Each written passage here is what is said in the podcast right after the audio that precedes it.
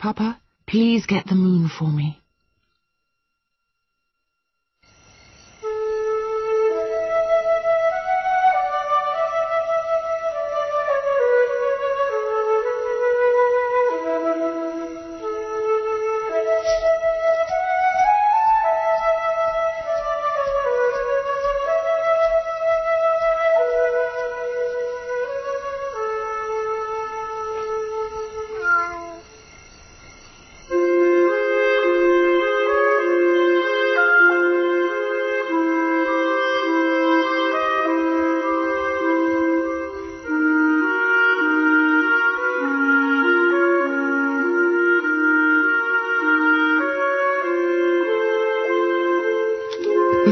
Monica went to bed, she looked out of her window and saw the moon.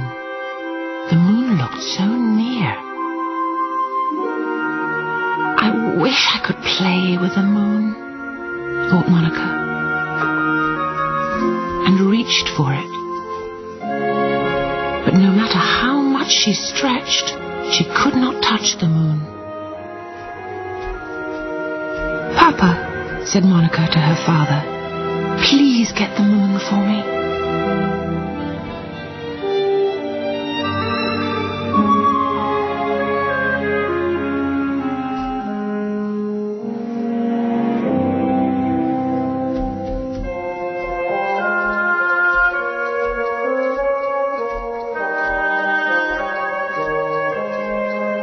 Papa got a very long ladder. He carried the very long ladder towards a very high mountain.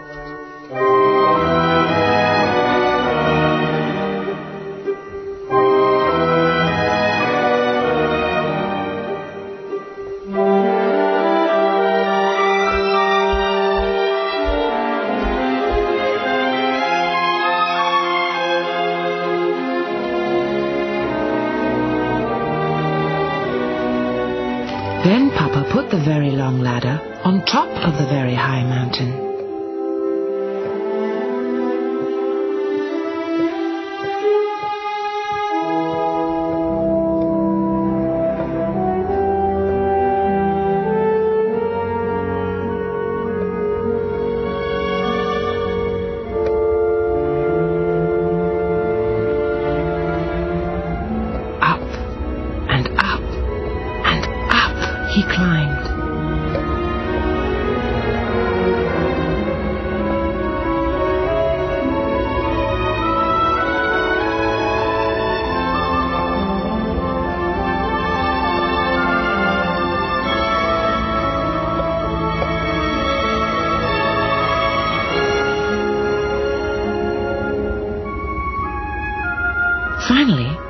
Got to the moon.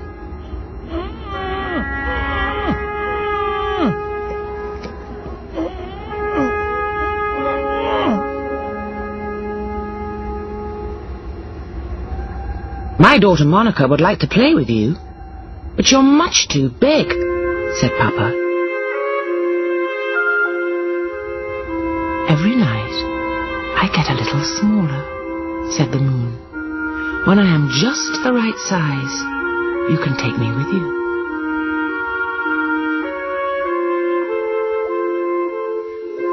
And indeed, the moon got smaller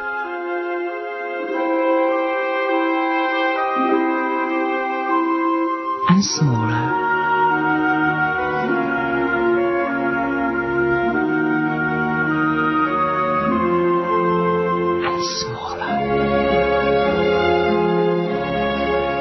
When the moon was just the right size, Papa took it.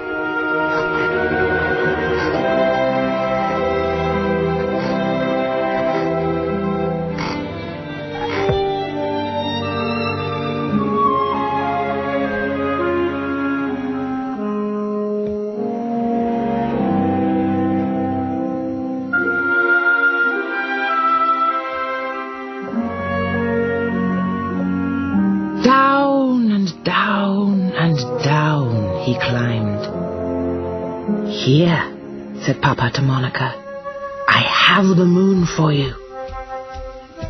Monica jumped and danced with the moon.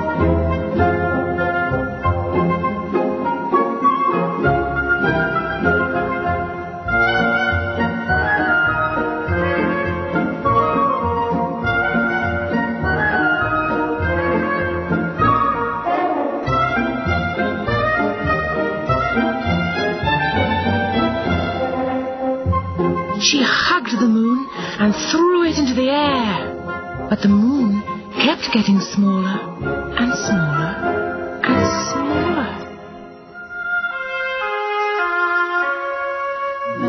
And finally, it disappeared altogether.